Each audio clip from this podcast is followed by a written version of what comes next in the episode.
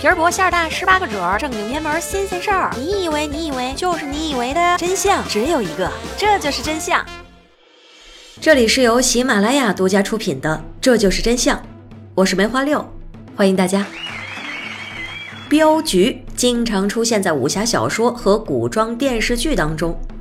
镖局的镖师们大多是个龙套角色，而且通常是受欺负的一方。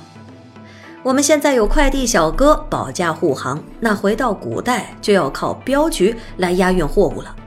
双十一过去没多久，又在双十二清空了一次购物车，接下来又该置办年货了。今年年货送礼不用愁，给孩子选择建行自主品牌的建行鼠年压岁金。您现在就可以点击屏幕上的小黄条，来看看建行鼠年压岁金可爱的舒克贝塔形象，搭建亲子间的桥梁，真正和孩子玩在一起，不用请镖局就能拥有压岁金。今天我们就来说说最后的江湖，镖局。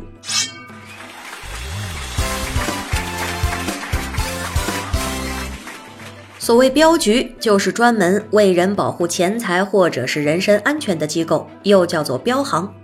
也正是辉煌的晋商文化催生了镖局的发展。明清时期的中国发生了一场前所未有的巨变。首先，来自新大陆的农作物使中国人口迎来暴涨；其次，美国白银的大量涌入，改写了我国传统的货币体系。紧接着，刚冒头的民间商业又被纷至沓来的西方人拉进了全球商业网络，极大的促进了民间商业的发展。数千年的农耕经济摸到了天花板，商业和手工业成为新的切口。但是，快速出现的巨变也使得人们心怀不安，社会制度的完善又偏向缓慢。繁荣之下，暗流涌动。就是在这样的背景之下，镖局。应运而生。镖局源于何时，至今没有盖棺定论。根据历史记载，关于镖局起源的说法，最让人认可的是清初山西人张黑五在北京开设的。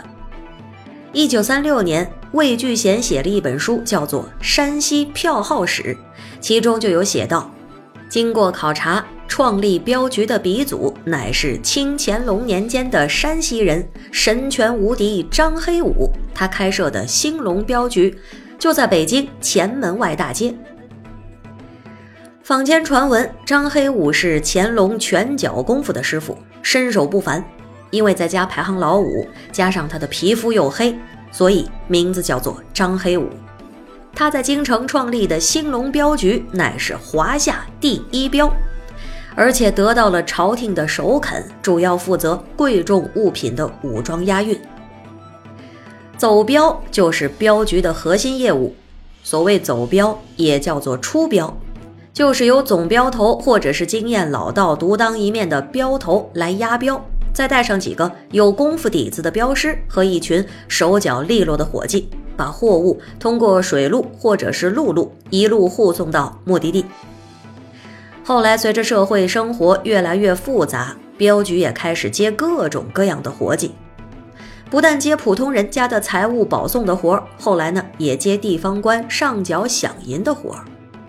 从镖局开始为朝廷押送官银，也标志着朝廷政府的日益腐败，官军的战斗力下降。这样说来，就是朝廷的官军实战能力都比不上当时的很多镖局嘛。再后来。镖局的业务越来越丰富，进一步扩张，甚至还给人看家护院、保护商馆等等。这些生意看似挺好做，但是并不是谁都可以开镖局的。首先，你得有钱。有人就会问了：这不是做的无本买卖吗？不就是给人送货吗？不是的，没有大量的资产储备是万万不可。万一被人抢个货、丢个镖，连赔都赔不起。其次，你还得有社会关系，镖局需要黑白通吃，需要的时候还得上演无间道。总镖头更是要有一定的江湖地位，能够震慑得住小贼细寇。再者，镖师们自然要有足够的真本事，毕竟这可是刀头舔血的工作。那镖师们的真本事究竟如何呢？说到走镖人的武功，据可靠的资料记载，当时镖局的主要成员，有的干脆就是出身武林世家，有的是绿林好汉，摇身一变当起了镖师。与平常人相比，一个打十个都不在话下。能打不代表就能够随便动手。对于镖局来说，他们有一个不成文的规矩：盗窃钱财的人吓唬吓唬，赶走就好，不能活捉或者是给人家打死，以免为自己、为镖局以及雇主招来更大的麻烦。有的时候，盗贼遇上镖师，一般也不交手，能跑就跑。万一真交手，双方也不会真的就拼个你死我活，通常是做个样子，过上两招，过过场就可以了。如果贼人已经偷了东西，就要故意留下一点金银财宝给镖师交差，镖师也不会继续追下去。这倒不是镖师不负责任，而是镖局常年跟绿林人士来往，互相留一线，日后好相见。这简直就是当今的人脉管理学。那镖师们身上有真功夫，还得有趁手的好装备。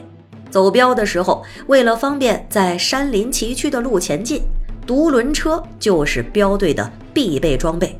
上面插的是印有镖局名号的标旗，嘴里喊的通常是属于各家自己的标号。这号子可不是随便喊的。喊镖，一来是可以给自家的镖局打打广告，二来也能让低水平的喽喽贼寇知难而退。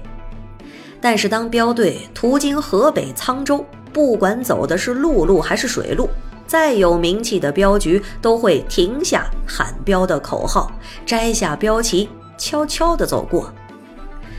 这是因为沧州在历史上素有武术之乡之称，如果是大张旗鼓走过去，就会被江湖人士认为是他们在挑衅或者是逞强，这就是所谓的“镖不喊沧州”。也有一不小心就在沧州喊了镖的。相传在嘉靖庆六年，也就是一八零一年的时候，河南广盛镖局的镖头戴二驴曾经押镖过沧州。一个新来的镖师不懂规矩，喊了一嗓子，结果招来了沧州武术界三名武师拦路问罪。这个戴二驴虽然把镖局开在河南，但是他本身却是山西武术世家出身，自幼便从父亲那里传授了一门只在戴家秘传的功夫——心意拳，功夫自然是非常了得。面对沧州武师的责难，戴神拳再三致歉。无奈对方仍旧是不依不饶，非要过招。据说当时几个回合下来，戴二驴佯装功夫不及他人，最后使出了一招美人挂画，就像是一阵莫须有的清风吹起一样，牢牢的就将身子贴在了身后的墙上，数秒钟这才落下身来，这才得以脱身。外行人看来是戴二驴被打出了擂台。而在明白人眼里，这可是一等一的好功夫。戴师傅既给足了沧州武师面子，又维护了自家拳法的江湖地位，这一招可谓是高妙。沧州武师自知得罪，就此收手。广盛镖局由此名声大振，誉满天下，成为了当时名副其实的网红镖局。除了镖不喊沧州。镖局当时还有着其他许多的规矩，比如镖师们有一句口头禅，叫做“三分保平安”，意思就是带三分笑，让三分礼，饮三分酒。这是作为一个镖师所应当具备的品行修养。另外，镖师还要讲究三会一不，也就是会理发、会做饭、会补鞋、不洗脸。这前面的三会自然是好理解，至于这个不洗脸，则是因为常年风吹日晒的环境，容易对刚洗过的皮肤造成伤害，反倒是满脸的风尘能够更好的保护皮肤。如果镖师说明天就可以洗脸了，那意思就是明天就能够到目的地了。在京城有着著名的八大镖局，这八家都是选址在前门外那一片，那一片也被称作。镖局坊，一九零六年前门火车站建成，这铁轨不偏不倚的就从镖局坊的门前通过，象征意味十足。老舍先生说过：“自从洋人把火车、洋枪带进了中国，天下就已经没有江湖可言。镖局的衰落就是从火车开进中国开始的，道理自然是不言而喻。有了快速而且价格便宜的火车交通，谁还会通过镖局来运送财物？而洋枪、洋炮这些热兵器的出现，也很快就对基于武术和冷兵器而建成的镖局系统造成了冲击。再加上现代银行的前身票号开始大量的涌现。通过银票就可以完美的解决白银的大批量转运的问题，镖局文化很快就淹没在了历史的滚滚浪涌之下。那镖局没了，镖师们都去哪儿了呢？上世纪二十年代之后，许多往昔意气风发的镖局都被迫停业。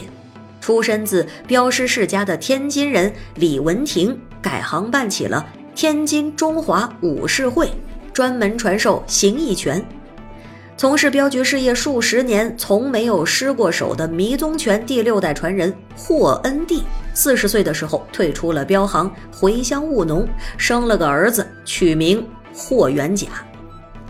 原来供职于昌盛镖局的大武师李兴阶，放弃了工作，回到故乡，当起了抗日自卫队副队长。在会友镖局走了二十一年镖的当代武术宗师李尧臣，在慈禧面前舞过八仙寿剑，在梅兰芳膝前喝过拜师茶，在擂台上 KO 过日本拳师。离开镖局之后，自创无极刀法，授予二十九路军，痛击日军。大刀向鬼子们头上砍去，这句歌词就是由此而来。这些都是近代武术史上留有名号的镖行英雄。然而，更多离开镖局的镖师们是靠着在庙会耍枪卖艺来维持生计。从镖局到票号，再到现代银行，在数千年的中国历史里，镖局的存在不过短短三百年上下。建行鼠年压岁金系列产品今年已经连续发行第六年了。多重变换的工艺和 AR 趣味互动，又好看又好玩。您现在就可以点击屏幕下方的小黄条，来给孩子选择最有意义的建行鼠年压岁金。讲信义、守原则的镖局行当已经消逝，成为了江湖武林的最后一碗绝唱。江湖已远，最后让我们用镖局精神来结束今天的节目。镖局的尚武、正直、正义、扶弱、助人的精神。指导着几百年来的镖局镖师们，前仆后继地追逐着自己的人生价值，有的甚至出师未捷身先死。但是他们没有一个人退缩，哪怕是遇到再大的困难、再凶悍的敌人，他们从来都不知道逃跑和后退是什么。他们只知道一点：人在，镖在。今天就到这里，下期不见不散。还要提醒您，记得点击屏幕下方小黄条，建行鼠年压岁金活动截止一月二十号，不要错过了。我是梅花六，爱你们。